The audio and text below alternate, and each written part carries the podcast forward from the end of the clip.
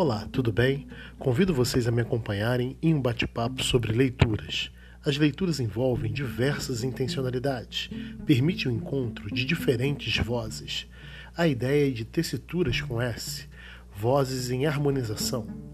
Nossa proposta é colocar estas vozes entrecruzadas, ora como uma colcha de retalhos bordadas à mão, ora costurados à máquina, tessituras com C, pontos de convergência e encruzilhadas, semanalmente, sempre às sextas, às 20 horas. Podcast, leituras e café, tessituras e encruzilhadas.